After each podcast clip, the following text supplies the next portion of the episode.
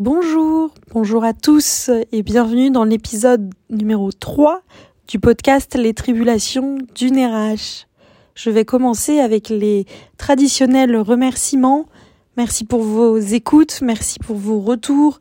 Nous sommes de plus en plus nombreux euh, chaque jour et grâce à vous, j'ai eu la chance de pouvoir passer sur France Inter en direct et ça c'est grâce à vous donc euh, merci.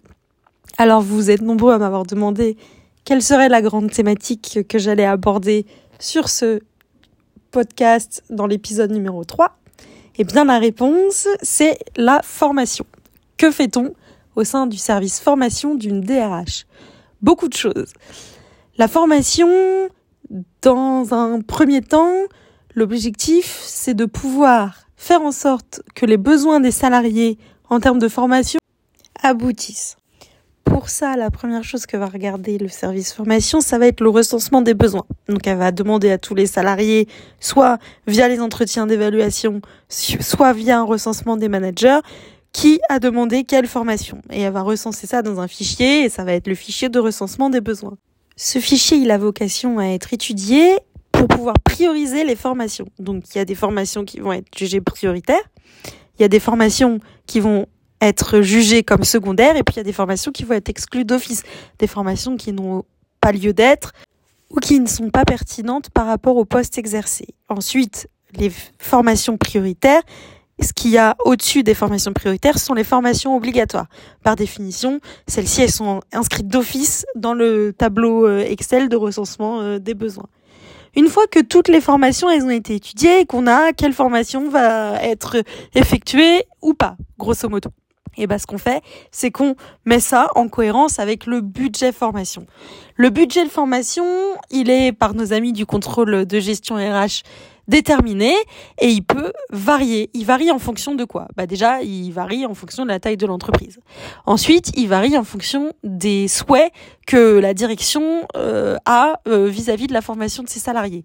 Certaines années, notamment là, il y a eu la période Covid, ça a engendré pour certaines entreprises des diminutions de revenus, des diminutions de dividendes. Bon bah voilà, on se dit cette année, il y aura moins de budget pour la formation. Et donc là, ça va être une année où il va y avoir moins de formation et d'autres fois, il y a du budget, on a envie de faire tel ou tel projet et donc là, on débloque des fonds et donc le budget formation augmente. Une fois qu'on a les besoins des salariés par euh, ordre de priorité et qu'on a euh, le budget final qu'on souhaite euh, dépenser, et eh bien, c'est là que l'activité du service formation commence. Donc, ils lancent des appels d'offres, ils vont à la recherche de prestataires et donc ils essayent de choisir le meilleur prestataire au moindre coût et qui va être le plus proche de ce qui est demandé et du besoin. Évidemment, plus on travaille avec un prestataire précis, plus on lui propose de formation et plus on a de chiffre d'affaires qu'on va lui générer, plus on aura de réduction. Une fois qu'il y a accord sur le prix et sur le programme de formation, on lance la formation. Là, il y a une convocation à envoyer au salarié pour lui dire l'heure, la date, euh, le lieu et quelle formation il va avoir, le programme, combien de jours, etc. Et donc la formation a lieu. Et donc l'objectif du service formation, c'est que la logistique se passe bien, que le salarié soit prévenu, qu'il vienne. Et ensuite, la dernière chose qu'on demande une fois que la formation elle a été effectuée, c'est un retour, un retour au salarié. Donc il évalue comment est-ce que s'est passée la formation sur plusieurs critères, comment est-ce qu'il y avait l'organisation euh, choisie, quel lieu, est-ce qu'il y avait le matériel, est-ce qu'il y avait de la pratique, est-ce qu'il y avait de la théorie, et donc à la fin, on a une évaluation de euh, la formation. Et donc on oriente en fonction des retours des salariés euh, les, directives du choix du prestataire.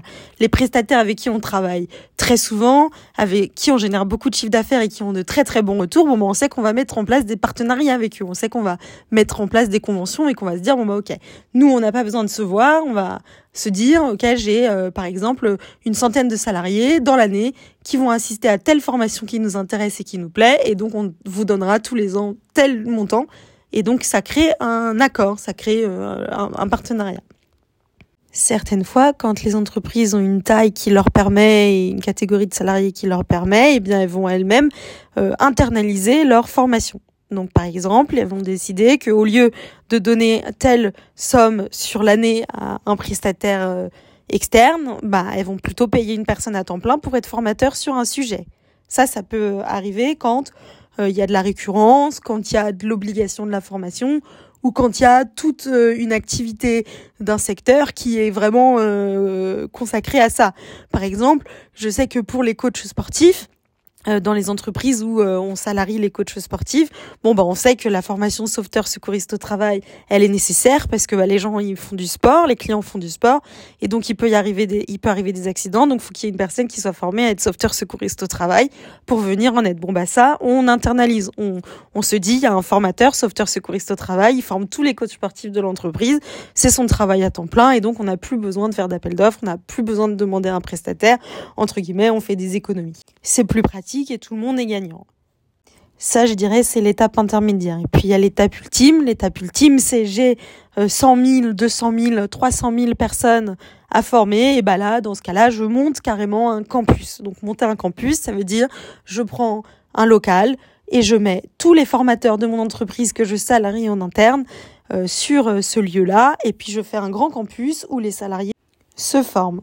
Et voilà comment à peu près les sessions de formation ont lieu et s'organisent. Ça, c'est ce qu'on appelle l'opérationnel d'un service RH. Donc, c'est organiser, appeler, euh, faire la logistique, euh, regarder un peu les programmes, vérifier que les formateurs viennent à l'heure, que les salariés sont bien présents aux formations, suivre l'émergement des formateurs, des formations, les évaluations. C'est l'opérationnel.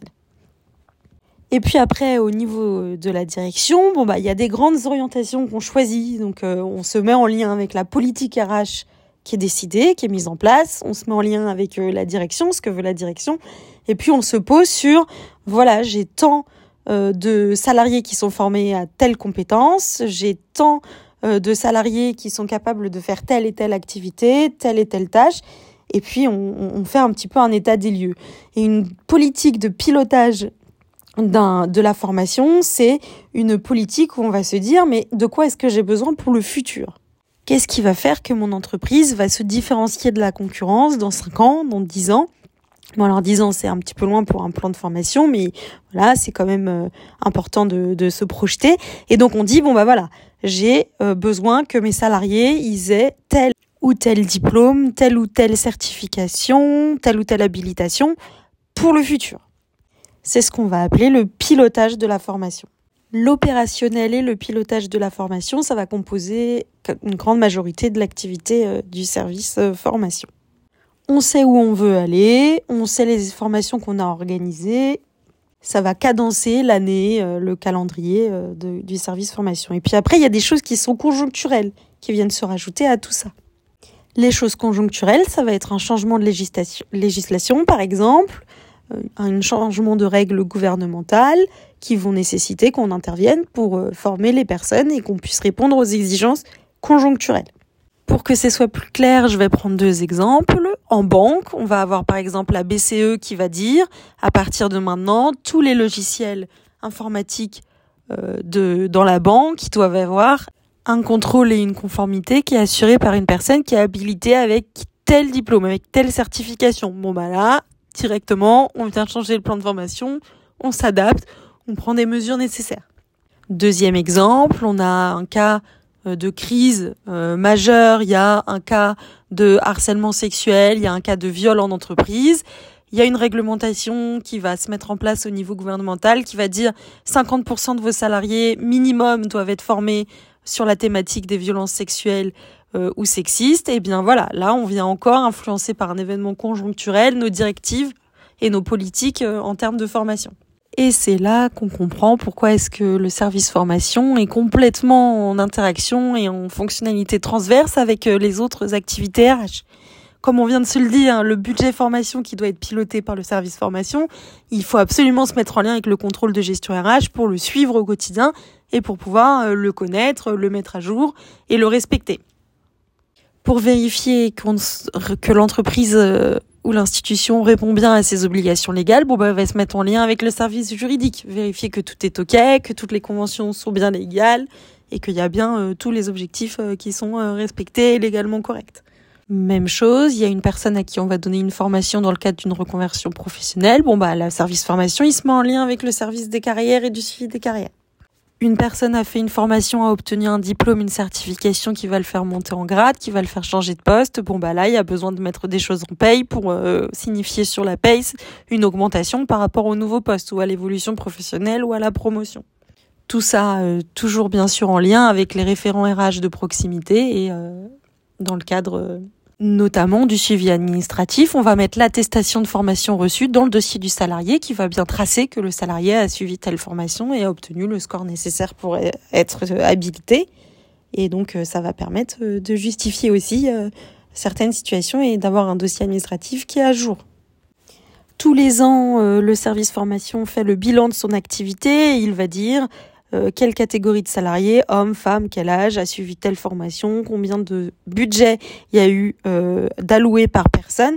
Et donc pour euh, faire ce bilan-là, il va récupérer ses chiffres, il va récupérer ses données, il va faire une belle présentation et un compte rendu de son activité. Ça, ça va être rendu et ça va être présenté en instance avec le dialogue social et avec les représentants du personnel. Et donc, pour résumer, le rôle du service formation, maintenant que c'est un petit peu plus clair, je l'espère en tout cas euh, pour vous. Ça va être d'aller négocier le budget pour obtenir euh, le plus de budget possible pour pouvoir donner le plus de formation.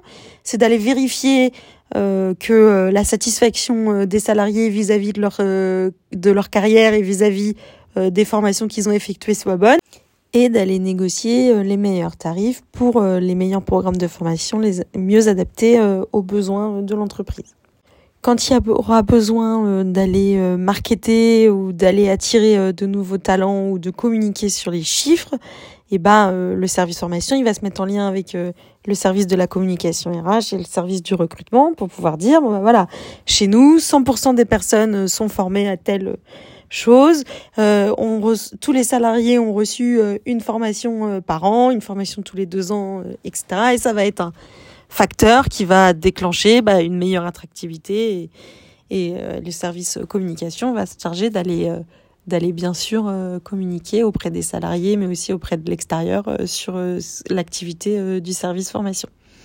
Afin de pouvoir innover et être à la pointe de ce qui existe en termes de formation, le service formation, il va aller se renseigner sur ce qui existe. Donc par exemple, le e-learning. pourquoi pas le casque de réalité virtuelle et ça, ça va complètement être ce qu'on appelle de l'innovation de la formation, de l'innovation pédagogique. Et pour ça, ils vont se mettre en lien avec le service du système d'information RH. Typiquement. Vous l'aurez compris, le service formation, il est partie intégrante du DRH au quotidien et il est primordial. Un bon service RH, c'est un service formation qui fonctionne et un service formation qui est autonome, innovant, ancré dans la réalité du quotidien des services. Comme toute activité RH se doit d'être. Bon, et eh bien, j'espère que vous avez appris des choses pour cet épisode. Comme d'habitude, j'ai hâte de lire vos commentaires, j'ai hâte de lire vos retours. Et puis, euh, je reste disponible pour échanger euh, s'il y a besoin de précision ou autre. Et puis, je vous dis euh, au prochain épisode. À bientôt.